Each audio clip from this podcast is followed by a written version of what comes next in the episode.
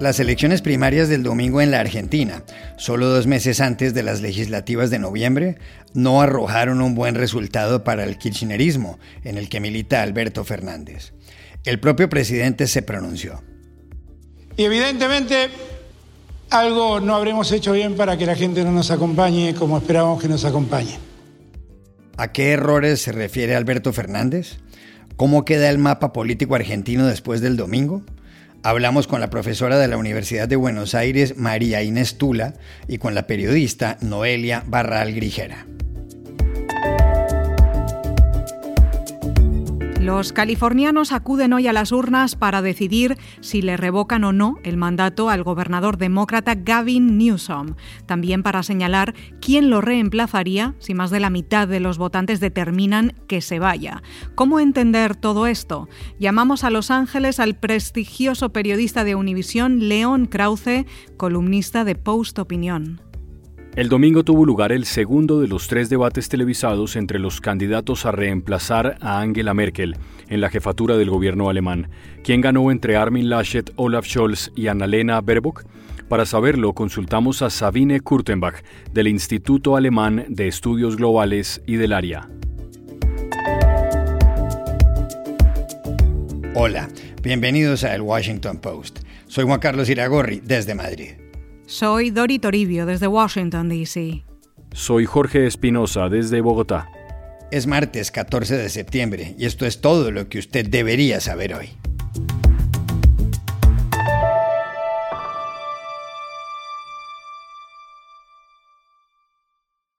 El kirchnerismo sufrió un revés el domingo en las elecciones primarias de Argentina, a dos meses de los comicios legislativos del 14 de noviembre.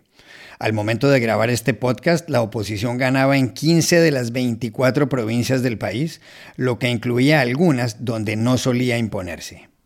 En la jornada tuvieron lugar las elecciones primarias, abiertas, simultáneas y obligatorias, mejor conocidas como paso. En ellas, solo los partidos que logren el 1,5% de los votos pueden competir en las legislativas. También sirven como primarias internas de ciertas fuerzas políticas.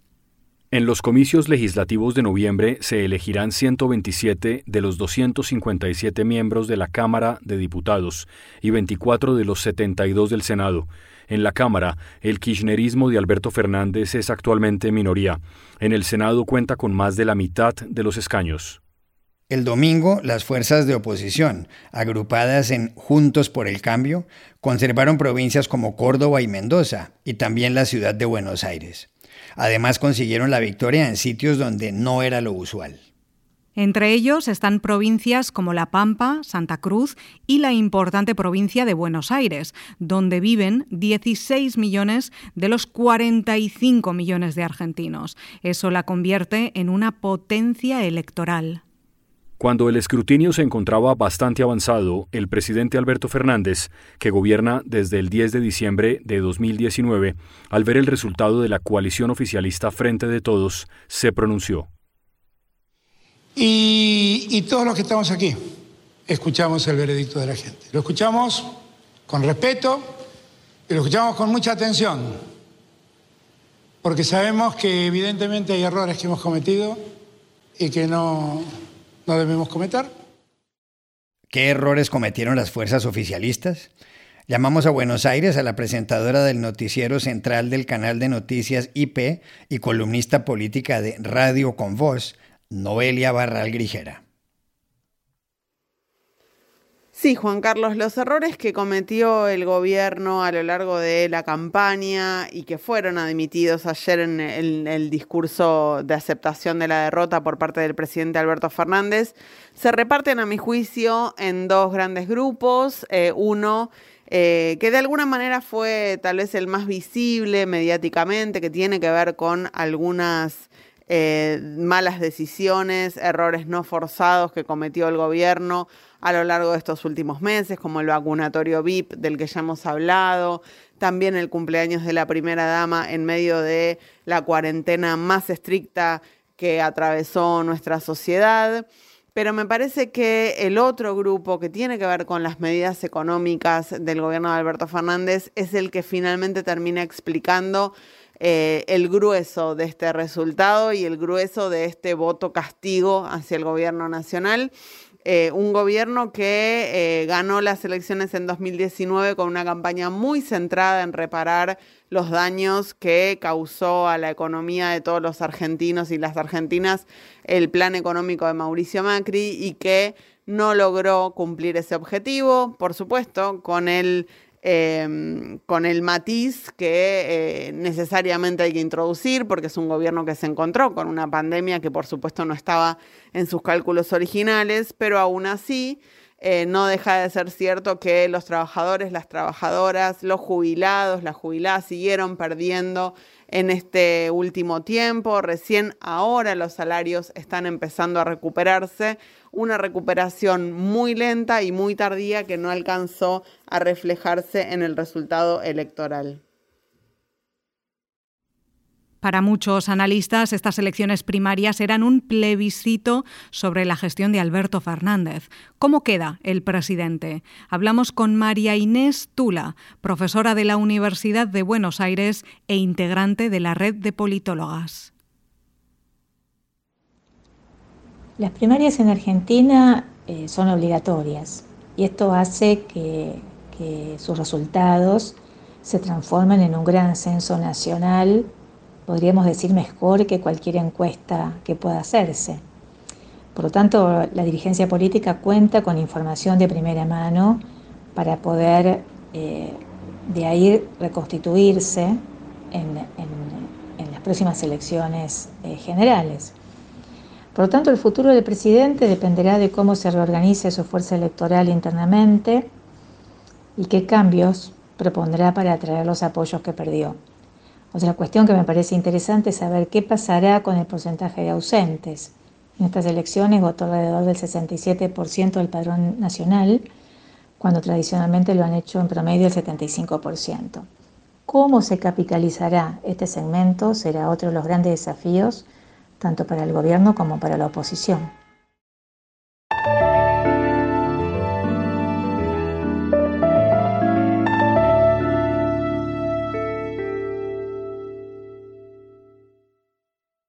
Los votantes de California, que con 40 millones de habitantes es el estado más poblado de Estados Unidos, podrían hoy sacar de su cargo al gobernador, el demócrata Gavin Newsom.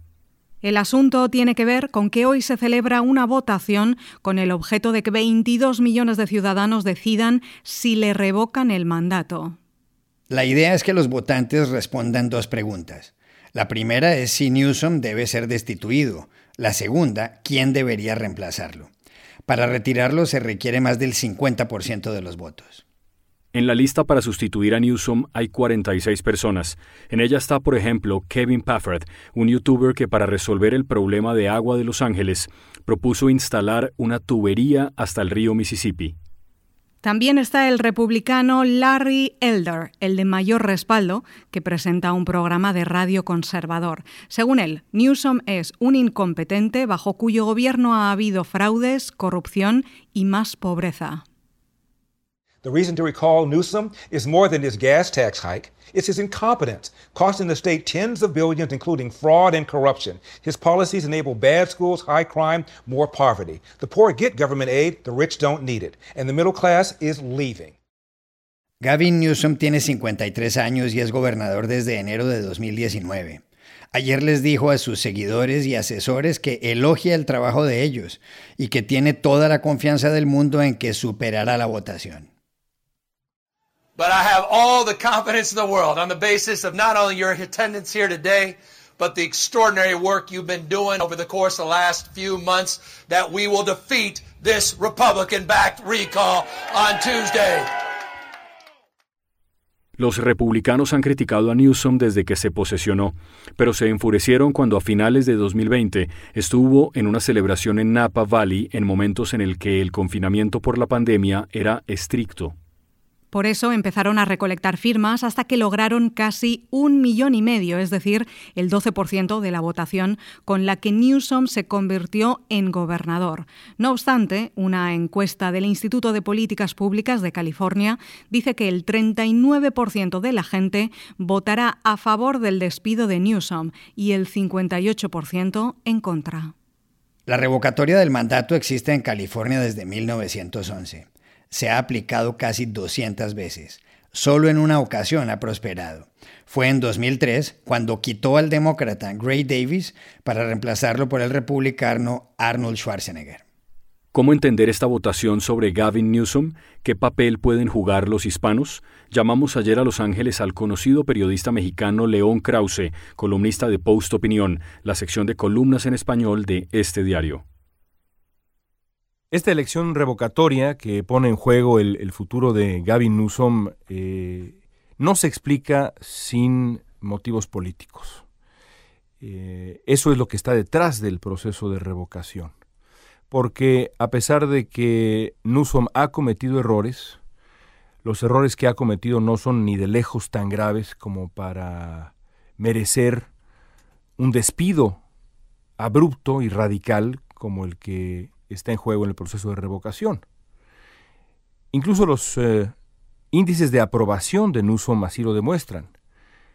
El antecedente único que existe sobre un proceso revocatorio que concluye en el despido del gobernador en California, el proceso de Gray Davis, encontraba a Davis con eh, veintitantos puntos de aprobación. Era un gobernador muy impopular que había cometido errores muy graves. Newsom no ha cometido errores graves y es un gobernador muy popular. Eh, arriba del 57-58% de aprobación. Por eso, esto se explica desde la política. El Partido Republicano en California, que es eh, minoritario, claramente minoritario, ha recurrido a la democracia directa para tratar de ganar la gubernatura por vías que son, en el fondo, poco democráticas. Y eso es lo que está detrás de este proceso. Serán fundamentales los latinos en este proceso revocatorio de Gavin Newsom, no cabe la menor duda. La duda en las últimas semanas es si los eh, latinos se iban a presentar o no a las urnas.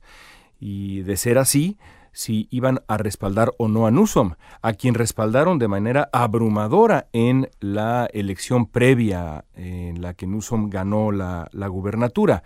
Eh, casi siete de cada diez latinos votaron por Newsom en aquella ocasión. El problema ahora para la campaña de Newsom era más bien la apatía, pero eso parece que eh, ha desaparecido del escenario. De acuerdo con los últimos sondeos, un porcentaje considerable de los latinos piensa, piensa sufragar en favor del gobernador, negándose a su destitución. Veremos si así ocurre al final, pero si así ocurre, será una muestra más del poder que tiene el voto latino, no solamente en California, sino también en Estados Unidos.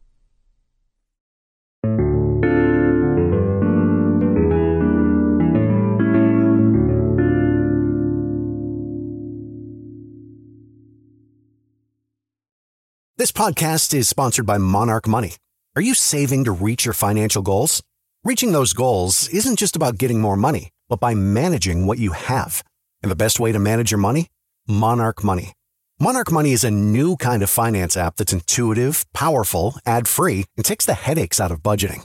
Try it free when you go to monarchmoney.com slash podcast. Monarch puts all your accounts, investments, transactions, and finances at your fingertips with a complete view of your finances, you'll gain insights on your spending and find new ways to save. Plus, Monarch lets you customize your dashboard, collaborate with your partner, set custom budgets and goals, and track your progress toward them. See why Mint users are turning to Monarch Money and loving it, and why the Wall Street Journal named Monarch Money the best budgeting app overall. Get a 30-day free trial when you go to monarchmoney.com slash podcast. That's M-O-N-A-R-C-H money.com slash podcast for your free trial. monarchmoney.com podcast. A menos de dos semanas para las elecciones en Alemania, el domingo se celebró el segundo debate televisado entre los tres candidatos. Olaf Scholz, del Partido Socialdemócrata, el SPD, el cristiano-demócrata Armin Laschet, de la coalición de la CDU y la CSU, y Annalena Baerbock, de los Verdes. Los tres aspiran a suceder a la jefa del gobierno, la canciller federal Angela Merkel, que deja el cargo tras casi 16 años en el poder.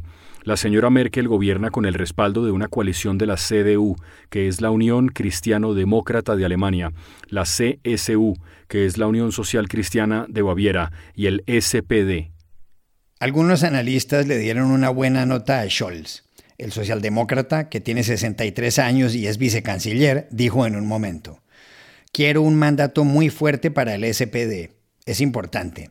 Quien gobierne Alemania debe tener posiciones muy claras. Tiene que apostar claramente por la alianza transatlántica y por una Unión Europea fuerte y soberana.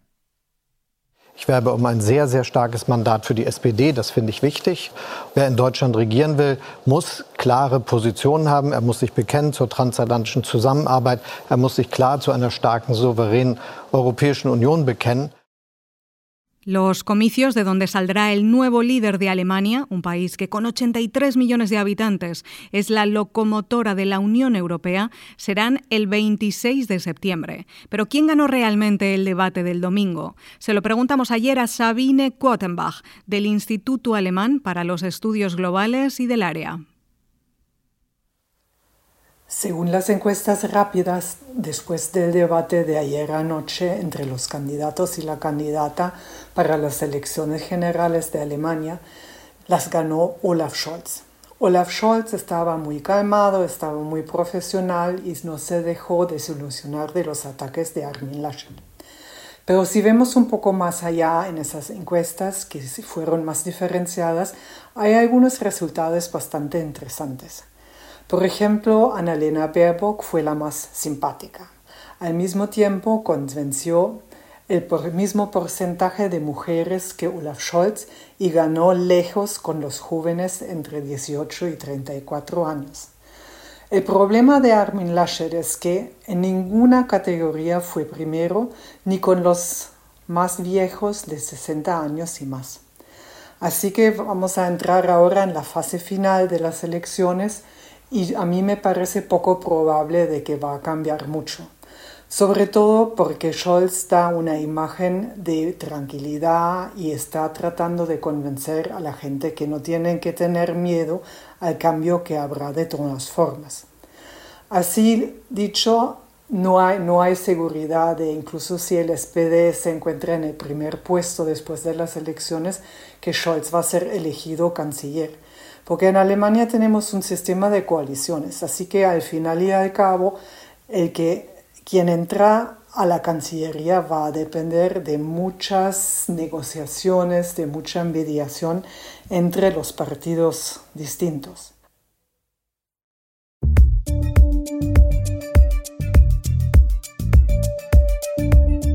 Y estas son otras cosas que usted también debería saber hoy. La alcaldesa de París, Anne Hidalgo, se lanzó el domingo a la presidencia de Francia. El anuncio, que pone fin a meses de especulaciones, lo hizo en la región de Normandía, en el norte del país. Nacida hace 62 años en Cádiz, en el sur de España, Hidalgo pertenece al Partido Socialista. El presidente de Francia, Emmanuel Macron, que aún no ha anunciado oficialmente su candidatura a las elecciones de 2022, y la líder de extrema derecha, Marine Le Pen, encabezan las encuestas para los comicios presidenciales. El sábado, Estados Unidos conmemoró el 20 aniversario de los atentados del 11 de septiembre de 2001. Hubo ceremonias en Nueva York, Washington y Pensilvania.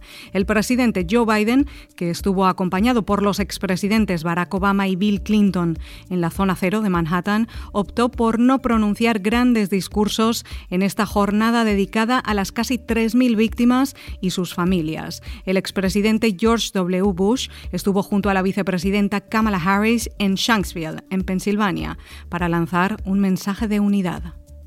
18 científicos de la Agencia de Medicamentos de Estados Unidos, la FDA por sus siglas en inglés, y de la Organización Mundial de la Salud acaban de concluir que no hay evidencia sobre la necesidad de una tercera dosis contra el coronavirus. En un artículo publicado ayer por la revista británica The Lancet, explicaron que si bien esa dosis puede funcionar en personas con problemas inmunológicos, no se requiere para la población general, porque la protección contra la enfermedad grave es alta. Y aquí termina el episodio de hoy de El Washington Post, El Guapo. En la producción estuvo Cecilia Favela. Por favor, cuídense mucho. Y pueden suscribirse a nuestro podcast en nuestro sitio web, elwashingtonpost.com, seguirnos en nuestra cuenta de Twitter, arroba el post, y también nos encontrarán en Facebook, buscando el Post Podcast. Chao, hasta la próxima.